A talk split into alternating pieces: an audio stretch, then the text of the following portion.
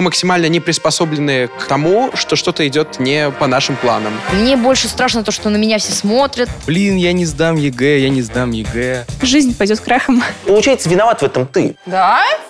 А почему вы про туалеты на меня посмотрели?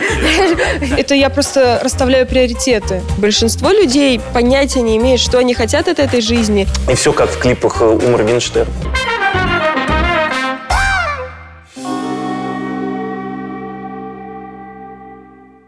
Добрый день, дорогие друзья! Вы вновь в студии нашего подросткового ток-шоу «Недоразумение». Меня зовут Ольга Боброва, я ведущая. Мою коллегу, режиссера, зовут Вероника Плохова. И традиционно с нами 8 экспертов, школьников из Москвы и Московской области, экспертов самого широкого профиля.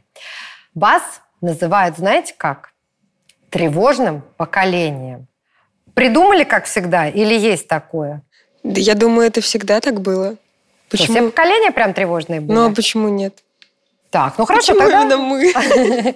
Я считаю то, что каждое поколение можно назвать э, тревожным, что поколение 30-х годов, что поколение 90-х. Вот любое поколение можно назвать Ну, тревожным. нас вообще трясет так регулярно, что уж Да, весь мир трясет регулярно. И у любого поколения были какие-то Особенности. особенности, э, да. Ну, то есть ты какую-то вашу особенность вот в этом смысле не видишь? Нет, Нет. Сейчас вот конкретно из-за того, что резко прогрессирует мир, и мы немножко можем не успевать, не всегда успеваем следовать, и из-за этого, возможно, мы немножко тревожны.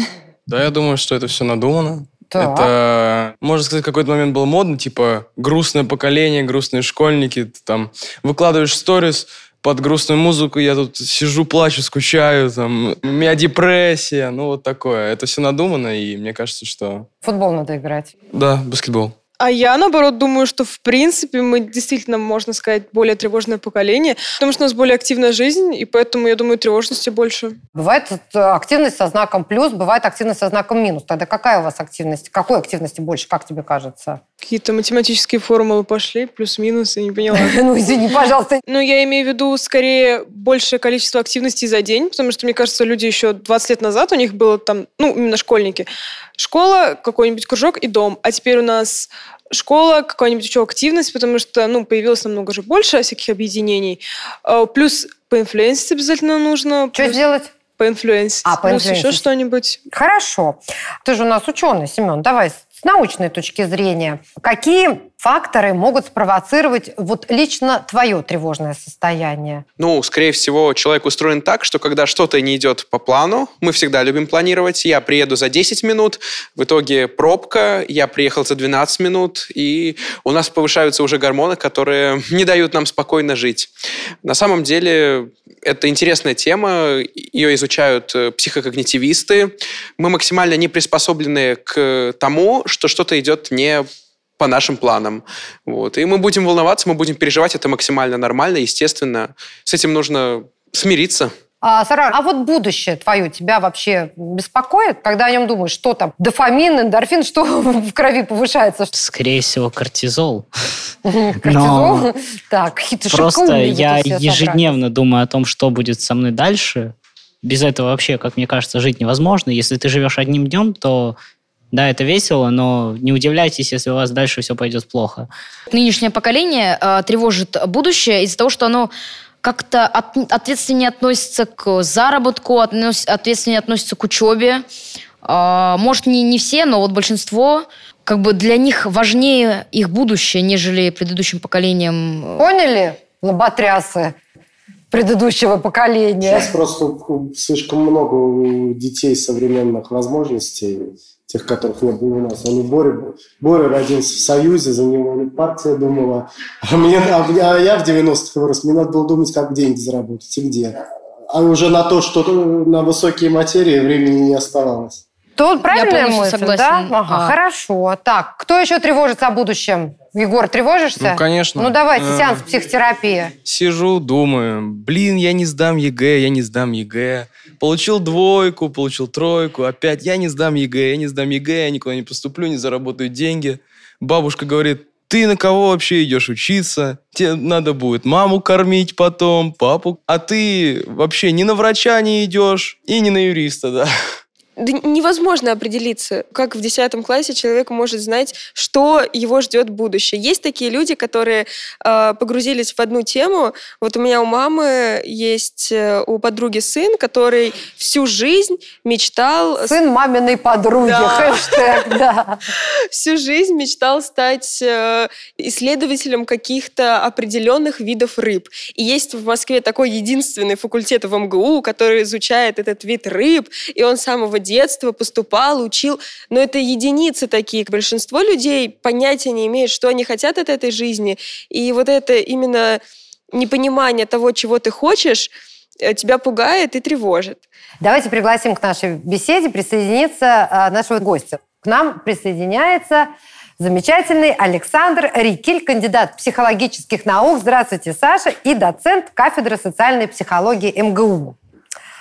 Скажите, пожалуйста, вы же все-таки вот на это поколение смотрите не только как э, я, да, не просто их любите, вы, в общем, еще и с профессиональной точки зрения смотрите на зумеров. А, Во-первых, кто сказал, что я их люблю? Откуда? Это я, это я, я, Не я надо их люблю, а приписывать, вы- мне ничего нет.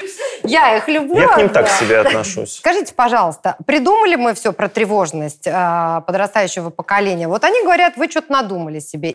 Но я, как э, человек, представляющий здесь ученых, занудно начну издалека.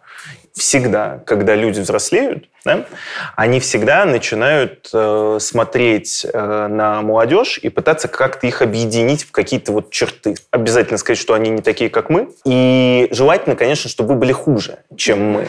да. Нам приятнее так А думать. если в каком-то смысле вы почему-то лучше, то это надо вывернуть так, э, что вы хуже. У этого есть очень нормальное объяснение. Объясните. Э, Чем старше мы все будем становиться, тем с точки зрения развития вашего мозга, адаптации к окружающей среде, да, будет все сложнее и сложнее адаптироваться. Ну, я уже не говорю про то, что там до скольки, до, до 25 лет э, IQ еще растет, а потом уже все, да, значит, э, Да. в моем случае я уже деградирую, да, вы еще, вы еще нет. И в этом смысле, когда появляются новые вещи, толерантность к инновациям, толерантность ко всему новому, с возрастом падает. И когда я не очень понимаю, что происходит, когда на улице минус 20, откуда голые ноги и так далее и тому подобное, и я не могу это объяснить, и я не хочу к этому адаптироваться, мне легче сказать, что это плохо. И э, есть закон возрастной психологии, что вот эта критичность с возрастом будет у вас расти. Единицы э, и самые лучшие из нас, безусловно, будут с ней бороться. Но общий тренд поколенческий, возрастной, будет в том, что всегда старшие говорят, в наше время трава была зеленее, Солнце ярче. солнце ярче, а вода была мокрее. Возвращаясь к нашей теме уже теперь, понятно, что, соответственно, когда вам говорят, вы, подростки, более тревожны, не то, что мы, мы были нормальные. Нам надо всегда вот срезать вот этот слой а, вот этой возрастной стигмати- Снобизм возрастной. Ну, я бы сказал, стигма- стигматизации. Да. Скажи мне, пожалуйста, а, Лер, а есть ли какой-то фактор, например, который, если из твоей жизни убрать, ты вообще будешь спокойно, как буддист? Ну, я не знаю, опять же, тревожность, если она даже и есть, появляется из-за, вот на данный момент в моей жизни, экзамены. Это как ступень экзамены, высшее образование, работа и там далее, далее, далее. ЕГЭ. Что? ЕГЭ. Все сводится к ЕГЭ. Есть еще какое-то зло в этом мире, кроме ЕГЭ? Я бы убрала учительницу химии мою. И было бы прекрасно, идеально прям. Ну, на самом деле, все тоже сводится к ЕГЭ. Я в этом случае ничего не добавлю. Как минимум скажу то, что меня особо не волнует. Ой, ну, слава богу, так. Я на это смотрю как на самый обычный тест. Они всегда у нас в течение жизни будут. Почему бы сейчас не приспособиться к ним? Тревожность возникать может у меня, наверное, от мыслей о каких-то вещах, которые у меня есть вот сейчас. Мне хочется чего-то, но я это не могу сейчас получить. Я тороплюсь, намеренно тороплюсь э, это получить. Если, естественно, это не получается, как-то становится грустно, но при этом я также фоном замечаю то, что, несмотря на то, что я эту вещь не получил, я получил что-то другое. Саш, ну ведь в принципе у нас за подростков отвечает кто? Считается, что взрослый. Может быть, э, что-то с обществом не то, что вот возникают э, такие тревожные персоны, которые дальше начинают э, накручивать и накручивать и накручивать. Ну, во-первых, назовите мне время, когда с обществом было что-то то. То есть, когда все было так, что прям отлично. А е- если серьезно отвечать на этот вопрос, то я бы сказал, что наоборот, в обществе все то. Есть действительно очень э, значимый поколенческий тренд, который, я бы сказал, начался того поколения которые называют мильняуми, игреками, uh-huh. да, ну, то есть, по сути, вот, ну, например, даже у моего поколения. Это тренд на некоторую э, значимость вообще рефлексии. Э, рефлексии как вообще обращение внимания на себя, осознание себя. И этот тренд, он как бы тоже не то чтобы сильно новый, он цикличный в истории. Его цикличность обусловлена э, благополучием общества. Э, есть такая фраза печальная, что там на войне насморком не болеют. Когда людям плохо, они не задумываются о себе. Когда людям плохо, они не думают про то, что у них депрессия. Да? Мне, например, часто там, журналисты задают вопрос, говорят, слушайте, а почему у этого поколения гораздо больше депрессивных расстройств? Может быть, просто потому, что поколение ваших бабушек и дедушек не обращалось к психологам по поводу того, что у них есть что-то напоминающее. А люди находят у себя биполярные расстройства, различные виды депрессий, люди находят у себя разного рода другие психологические девиации. Почему? Потому что, что они узнали, это что это есть, и они стали это в себе искать. Они стали обращать на это внимание. То есть, условно, когда поколению живется плохо, когда оно только думает о том, как свести концы с концами, прокормить не только себя, но всю семью, например, да, и не, не в ВУЗ я буду поступать, а уйду после девятого класса для того, чтобы быстрее начать там зарабатывать. Александр, да? а как же тренд психологического здоровья? Вы говорите, что люди знают об этом, люди это находят, но при этом э, говорят же все психологи, что не надо стесняться, нужно обращаться, нужно смотреть смотреть. Да. Это двоякое мнение? Нет, Или так, что? Мне кажется, что то, что вот сейчас прозвучало, не противоречит, а дополняет тому, что я говорю. Получается, что когда общество становится благополучнее, оно такое, так, немножко расслабились, можно начать уделять внимание себе. Евгений Онегин болел ан- английским сплином, да, потому что он мог себе это позволить. А, крестьяне, скорее всего, не могли себе позволить. И они не потому не болели э, а, английским сплином, что они не знают, что такое сплин, а потому что им не было времени на это. И сил не было на это. У них другая была история. Поэтому тот факт, что у, действительно статистически у ребят там 20 плюс-минус лет, там, ну, там, в ту другую сторону, больше разного рода психологических статусов, диагнозов. Люди пьют антидепрессанты. Это символ на мой взгляд, того, что общество больше обращает на себя внимание. И это хорошо. А если говорить о том, где у вас вот этот уровень тревоги больше повышается, дома, в школе, на улице, где вы себя, например, менее уверенно, менее защищенно чувствуете, Азат? А, ну, я бы сказал, а, максимально незащищенно и неуверенно я себя чувствую в местах с большим скоплением людей, в компании какой-нибудь незнакомых мне людей, небольшой компании, у меня начинается какое-то волнение, у меня начинается дрожь, потеют руки. Почему, допустим, вот большое скопление людей, что Я не знаю, мне кажется, то, что мне не, не страшно то, что на меня набросится. А мне больше страшно то, что на меня все смотрят, как-то боюсь взглядов и прочее. Тебя где? Ну, какая-то типа тревожность в моменте. И там идешь в темном переулке, ночью ну, это один. Страшно было ну, бы. Вот это она, так. и все. А вообще тревожность проходит быстро довольно. То есть вот пришел со школы, да, вот в школе тоже тревожность есть. Приходишь со школы, сидишь, «А, опять эти уроки еще делать. Алло, Егор, пойдем гулять? Пойдем. И все передо мной вот сказали, а, что некомфортно в местах, ну, где много людей. Я думаю, это скорее из-за того, что в наше время очень много критики льется, и ты боишься, что тебя начнут критиковать, неважно за какое действие, и начинают ну, все против тебя, получается, ты будешь чувствовать чувство давления. На самом деле есть такая история, что чем выше, э, ну не то что уровень жизни, я не говорю про то, что вы живете в золоте, в мехах, там это и в какой-то идеальных каких-то... И все как в клипах э, у Моргенштерна, да? Значит, э, нет, я говорю про то, что все равно общий уровень жизни выше, а удовлетворенность жизни в среднем ниже. Если проводить фокус-группы, то вы увидите интересный результат. Это все познается с, в сравнении с уровнем притязаний. Я привык к такому-то, и когда это чуть хуже, не соответствует моим ожиданиям, я начинаю переживать. Я не помню, вот сейчас пытался вспомнить, есть такой-то американский комик, стендапер, который рассказывал про то, как он полетел в самолете в первый раз, в котором был Wi-Fi бесплатный. Рядом сосед смотрел клип на YouTube, и в какой-то момент Wi-Fi обрубился.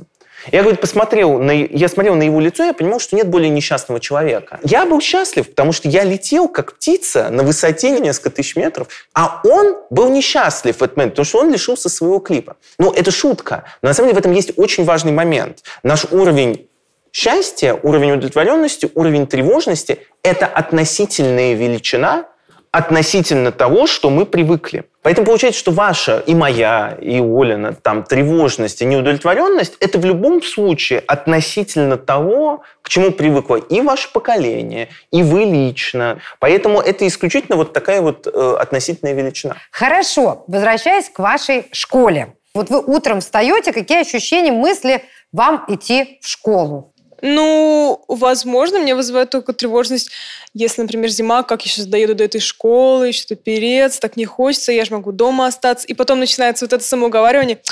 Ну, сегодня непродуктивный Ну, это день про такой в школе. Катя, это это, не не, про это не, это, это я просто расставляю приоритеты. Я иду в школу, можно сказать, ради двух вещей. Это учиться и ради общения с э, сверстниками, потому что в остальное время у меня ну, нет времени на общение с э, друзьями. Даже думаю, то, что на первом месте у меня общение, а потом уже учеба, поскольку именно сейчас лично мне важно более, больше общения. А учителя как вообще? Вот при мысли о том, что вам нужно с учителями сталкиваться, это вас как-то а, обнадеживает, восторгает или, или как или Голгоф в Голгоф это Ну, превращается? это никак не пугает. Учителя – это наставники. Ну, Прям все, все хорошие. Нет, есть... Давайте честно, ну есть слушайте, те, которые, хорошие есть уже те, которые ко мне относятся говорит. плохо, но, в принципе, ну, ничего против них не имею. Мне кажется, ты более тревожная, чем они все вместе Да я взятые. говорю, да. А есть такое, что на, на кого-то кричат? Да, тебя кто кричит? Вот сейчас прям вот по- поименно, да. Записываем, да. Некоторые учителя, банально потому что их класс не слышит, начинают кричать громко. А я зачастую сижу на первых партах, и весь этот шум, который идет и сзади, и от учителя, собственно, мне очень действует. Столкновение волн звуковых. Да, мне просто не нравится, когда громко очень что-то мешает. Давайте мы сейчас поговорим о тех школьниках, которые идут туда как на Голгоф. А такие существуют. Нет у меня статистики, подтверждающей, что э, отношение к школе окрасилось в какие-то иные краски по сравнению с тем, как это было, там, не знаю, в моем поколении.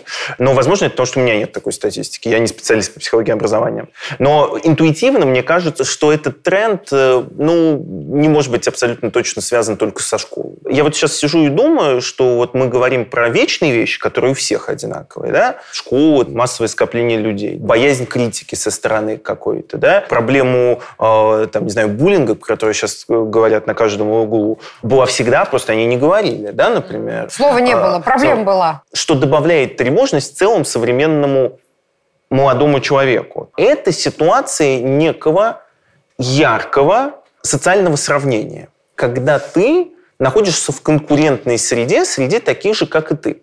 Это тоже было всегда, но есть некая сильная сторона развитого современного общества – это равенство возможностей. Ну, вот перенесемся, я не знаю, назад не к вашим родителям, а, там, не знаю, на сто лет назад, и мы понимаем, что в любой стране есть некая Неравенство, кастовость, кастовость, неравенство. Если я родился в определенных э, условиях, достаточно высокий шанс, что я никуда не поступлю, что я вообще не смогу получить образование, а у меня будет вот вполне такой жизненный сценарий очень четкий. Да? Если мы подумаем про общество 21 века, то это общество справедливое и общество равенства.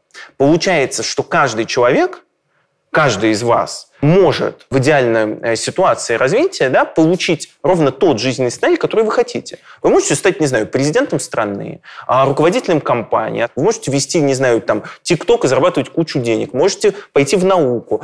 Это значит, что у нас у всех равные возможности, по крайней мере, в большинстве своем, по сравнению с там дедушками и бабушками. И вот тут, смотрите, тут подходим к психологической истории. Легкость вот этого достижения успеха, у нее есть обратная сторона. Успех – это всегда то, чего добивается не очень много. Потому что если все добьются успеха, это уже не будет успех. И получается, вот тут, смотрите, сложный, наверное, момент, но важный с философской точки зрения. Получается, что если ты многого не добился, ну, например, не поступил в вуз, который ты хочешь, или, например, у тебя нету вот такого количества подписчиков, ну, я специально привожу абсурдные такие примеры, ну, или разные, да, вот, то, получается, виноват в этом ты, потому что ты мог это сделать. Потому что раньше в этом мог быть виноват кто-то еще, а сейчас виноват ты. И получается, что вот в этом мире равных возможностей гораздо легче словить неуспех, такой психологический неуспех, обрести из-за этого тревожность, депрессию, потому что ты все время сравниваешь. Даже по количеству, не знаю, лайков, по количеству подписчиков, по тому, э, где у тебя, э, кто куда поступил. Могли все всюду поступить, да? Вот о чем идет речь. А как бороться тогда с этим? путь э, в такой ситуации к успеху и к отсутствию тревожности, это очень, возвращаемся к началу передачи, это очень хорошая рефлексия четкая того, что тебе надо от жизни. Тебе надо того, что надо всем вокруг, что там, не знаю, в клипах, что мама с папой говорят, а что учителя говорят.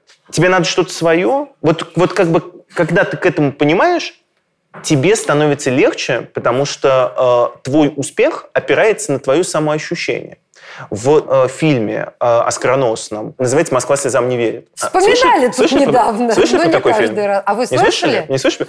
Там просто сантехник, главный герой, Да, и его э, девчонка приблизительно вашего возраста спрашивает, Но он не сантехник, он... э, а, сантехник же. Нет, он слесарь. Слесарь. Слесарь, Ну, да. сори. Ну, это не важно, ну, слесарь. ну, А, как? она его спрашивает, вы не хотите дальше развиваться? Вот там расти, вы же такой типа профессионал, круто. Он говорит, нет, мне это не надо, говорит он, потому что мне нравится то, чем я занимаюсь. Ну, это красивая картинка, но это внутренняя успешность. Это, как следствие, отсутствие тревожности. Мне нравится, чем я занимаюсь, я не, я не собираюсь ориентироваться на какие-то вот эти Да, но лекала. когда в его жизни появляется более успешная женщина, да, которая Его стала директором триггерит. завода, его накрывает так, что он уходит в запой. Потому что он живет в мире гендерных стереотипов, которые мы тоже должны искоренять. Правда ведь, да? И об А, этом у нас будет отдельная программа. Вот, мы тоже должны А вдруг он искоренять. сам себе врет, что ему не тревожно, а ему на самом деле очень тревожно, и э, поэтому он, собственно, так реагирует на это. Чего вы мне портите? Вот то, что я рассказываю. Нет, то есть, если серьезно, на ваш вопрос я бы ответил так. То есть, э, внутренняя гармония достигается с помощью собственной рефлексии. И тогда ты понимаешь, куда тебе идти, и тогда ты не ориентируешься э, сильно. Ну, так тоже, если тебе совсем плевать на то, что происходит вокруг, это тоже плохо. Но ты гораздо меньше зависишь от вот этих общественного мнения, лайков, комментариев и просто вообще оценок чужих. Слушай, Александр так интересно рассказывает, я уже забыла вообще, с чего мы начали, но я все время, единственное, что я помню, что вы там уже раз 500 сказали ЕГЭ, а, а ЕГЭ это, кстати, тоже некая такая оценочная ступень, да, как сдадим, что скажут, сравним с другими, а сколько у Васи будет баллов, а сколько у Пети будет баллов.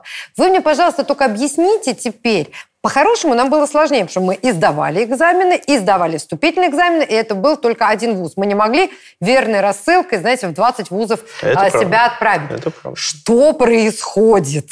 Почему мы как бы закончили школу, поступили и выжили в этой гонке, а вы такие, уберите ЕГЭ из нашей жизни, мы станем счастливыми? Кто может объяснить? Егор, объясни, Мне кажется, пожалуйста. пугают просто. Просто очень сильно пугают этим ЕГЭ. ЕГЭ как будто повсюду. Вот не было такого слова раньше, и никто не парился. Учителя постоянно тоже Да. напугивают, постоянно какие-то тесты, что вы это не сдадите, что у вас ничего не получится, если вы это не Ты не сдадите. сможешь что самореализоваться других, без этого. да, что других альтернатив нет. Только, только одно ЕГЭ. Все, как будто жизнь другой, другой нет. Ну, Как-то обидно становится, что если ты не сдашь, ты не сдашь, ты не поступишь, и жизнь пойдет крахом. Серьезно, прям пойдет крахом, если ты не сдашь Но если вы не сдадите, вы не поступите, а если вы не поступите, что, что дальше? И что дальше? Ну, годик никуда не поступите. Поживете в свое удовольствие, Марусь. Ну вот прогресс, это... А у нас хочется нет ответа на, это, на этот вопрос. Что будет дальше, у нас нет ответа. А я думаю, все волнуются сейчас по поводу ЕГЭ из-за того, что, во-первых, это э, экзамен, который подытожит всю твою школьную жизнь, будет как бы точкой, и начинается какая-то серьезная жизнь после этого, и ты боишься то, что серьезная жизнь начнется, ну, не очень хорошо. Ребята, я правильно понимаю, что это нагоняют учителя, родители? Не вы сами, это вокруг вас? Хотите, я вас вообще не успокою, но скажу, как будет. Значит, смотрите, есть такая методика в психологии, называется линия жизни. Она просто достаточно красивая сама по себе. Не, не- нет, не здесь. Нет, это немножко к другим специалистам, да. Это не к нам. В чем методика? Ты рисуешь линию э, на бумаге, и ты отмечаешь на ней сам произвольно события, которые должны произойти в твоей жизни. Вот когда ты приходишь к первокурсникам на, на том же там, психфаке МГУ и просишь их назвать вот семь э, самых важных событий в жизни от 7 до 12, да, они не вспоминают про ЕГЭ. Но они называют, например, первая работа. Они еще не работают. Но первое место работы они называют. Вот первая работа – это событие в жизни. А, окей, первый секс тоже всплывает в жизни, да, в данной ситуации. Ну, как бы тут не поймешь, это из прошлого или из будущего, да, значит, для Не них. выясняете, Да. нет? Нет, это тоже к другим специалистам, это не к нам. Вот. Это всплывает в жизни, а ЕГЭ не всплывает. Я к тому, что вот такой взгляд, может быть, спустя время, он расставит точки над «и», что на самом деле, там, не знаю, важно, а что является каким-то, да, важным этапом, безусловно, но не тем, который вспоминается из десяти самых важных событий в жизни, даже спустя полгода после того, как ты это сдала. Слушайте, знаете еще что? А еще очень часто говорят, знаете, кто виноват в вашей тревожности? Гаджеты. Ну так все равно же сами придумали нам эти гадж- гаджеты, и потом сами нас э, за них пинают. Согласна, Вот. принимаю аргумент. Это развитие, это будущее поколение. Вот у них не было, у нас есть, но мы должны с этим как-то ну, бороться. Зачем нас обвинять, что мы сидим в них, из-за этого мы тревожные?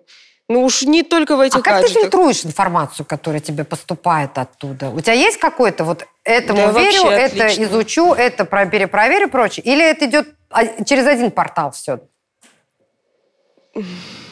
Очень сложный вопрос. Мне даже жалко Перепишу. стало. Ну, это таки новая наука, факт-чекинг.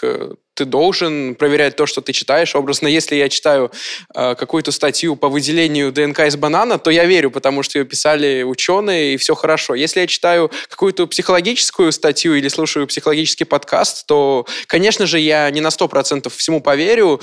Не всегда туда приходят компетентные люди что-то записывать, что-то говорить. Э, Лучше открыть какой-то учебник и, так сказать, перепроверить. Могу сказать вот по поводу скроллинга ленты. Иногда я очень пытаюсь себя ограничивать от этого, потому что я знаю последствия, но после школы особо ни о чем не хочется думать, хочется просто посмотреть короткий ролик. А какие последствия? Листаешь, листаешь, потом минут через 40 чувствуешь себя каким-то дауном, как будто вообще ничего не соображаешь, как будто в какой-то прострации. Вот. А последствия какие? Ну, это и есть Что последствия. чувствуешь себя дауном? Чувствую себя дауном. Это, а- это реально не только у меня так. В принципе, соцсети могут образовывать. Я могу сказать, ну вот с появлением соцсетей с короткими клипами я стала узнавать ну, много интересных фактов. Вот И, у нас принципе, шорты, между прочим, очень Да. познавательный. Хватит рекламировать это. Это очень удобно в том плане, что узнаешь за короткое время какой-то интересный факт, в принципе, даже не из своей сферы, и потом можешь легко поддержать разговор на эту тему. Саш, и все-таки, а, что у нас происходит, когда навык общения цифрового превалирует над навыком общения личного? Есть два факта, про которые хочется, хочется поговорить. А, Первый факт, он э, еще до вас появился, когда, значит, э, в целом с появлением соцсетей, что люди, проводящие больше времени в соцсетях, более тревожные, чем люди, которые меньше времени проводят в соцсетях. И у этого есть разные э, объяснения. Одно из них то, что сказала Катя, поскольку естественным образом э, любая соцсеть, да даже любые, даже сейчас обратите внимание, даже новостные интернет-сайты с бесконечной лентой, они, естественно, настроены под то, чтобы у тебя была к ним некоторая аддикция, чтобы ты не мог вырваться. И, конечно же, там тиктоки, рилсы, это, естественно, апогей на данный момент того, от чего ты не можешь вырваться. И у тебя происходит вот то, что психологи бы назвали амбивалентным чувством. То есть амбивалентное, значит, противоречащее. С одной стороны, тебе это нравится, с другой стороны, ты это ненавидишь. То есть ты думаешь, да блин, да, ну все, сейчас уже уйду, да, ну сейчас уже пора спать, ну сейчас уже, там, не знаю, делом займусь. И ты сидишь, я про себя в том числе рассказываю, вы не думайте, что я тут э, вам только диагнозы разда- раздаю, да, и ты сидишь и думаешь, а, ну окей, да, я уже сейчас выйду из туалета, уже хватит, да, здесь сидеть уже надоело. А почему вы про туалеты на меня А, посмотрели? Значит, э, да, я продолжаю говорить. И Вот забавный факт. До появления ТикТока Инстаграм называли туалетным приложением, потому что люди, которые, ну, маркетологи, по сути, которые отслеживают, они вешали людям там всякие датчики геопозиции. Вот люди в туалете листали Инстаграм. Так вот, первая вещь это то, я провожу много времени в соцсетях, я тревожнее. Плюс, помимо всего прочего, мне начинает казаться, что люди вокруг меня занимаются делом, потому что они выставляют свою жизнь, э, где они занимаются делом, у них что-то хорошо, а я тут, значит, не знаю, просто в школе сижу, а тут кто-то, не знаю... там, Покоряет с- космос. Кто-то космос покоряет, у кого-то 100 роз, кто-то на Мальдивах, а я в школе сижу. Вот я неудачник, а всем нормально. А второй момент, ну тоже я вас не удивлю. У психологов есть понятие, называется эвристика доступности. А, Это когнитивное искажение. То есть это то, как наш мозг себя обманывает. Ну, смотрите, например, если вы общаетесь только друг с другом, и вас спросить, что беспокоит людей, вы скажете, всех беспокоит ЕГЭ. Почему? Потому что вокруг вас всех беспокоит ЕГЭ, и вам начинает казаться, что всех беспокоит ЕГЭ. Ну, конечно, у вас более критичное мышление, потому что вы понимаете, что есть еще родители, там, не знаю, и так далее. Но в соцсетях Ты создаешь себе тот мир, который касается действительно твоих интересов. А Не сам ты его создаешь, он, они тебе помогают в этом. И тебе начинает казаться, что у всех вокруг точно такие же интересы, точно такие же проблемы. Это может казаться, там, не знаю, и естественным образом. Вот сейчас, когда, ну, там, неспокойное время, как вы понимаете, политическое, военное, все дела – Почему всем начали говорить, вот все подряд рекомендуют, от, не смотрите все телеграм-каналы, отключитесь вот от этих бесконечных чатов. Почему? Потому что работает эвристика доступности. Ты начинаешь жить вот в этом мире. И он у тебя умножается, умножается, умножается. И получается, что если тебя тревожит ЕГЭ, там, не знаю, э, там, СВО, что-то еще тебя тревожит, то это тебя усиливает еще сильнее за счет этой истории. Ну и тревожность увеличивается. Ой, как страшно жить, друзья. Ну что же, я вижу, в какой тревоге наш режиссер находится. Уже просто ее бедную все колотит, потому что программу нам нужно завершать. Я надеюсь... Мы только начали же вроде. Нет, нет. Как, А, как это всегда, я всегда да. так думаю, Только она уже, да, она уже глазами показывает, что поезд уходит. Ребят, если мы дали какие-то вам механизмы, инструменты и рассказали, как это все работает, вы что-то полезное узнали, и мы немножечко хотя бы к оценке значимости ЕГЭ в вашей жизни понизили градус, мне кажется, это уже будет хорошо. А, Александр, спасибо вам огромное. Вам спасибо. Мне было дико интересно. Надеюсь, что и вам, друзья, и вам, уважаемые наши зрители, мы встретимся ровно через неделю. Не забывайте, что вы нас можете посмотреть, послушать в виде подкаста. Подписывайтесь, будет обязательно интересно. Пока. И помните, первый секс важнее ЕГЭ. Не выключаемся бэкстейдж. Быстренько фоткаемся все вместе. ЕГЭ! Я могу улыбаться, не оря ничего. А я нет. Спасибо.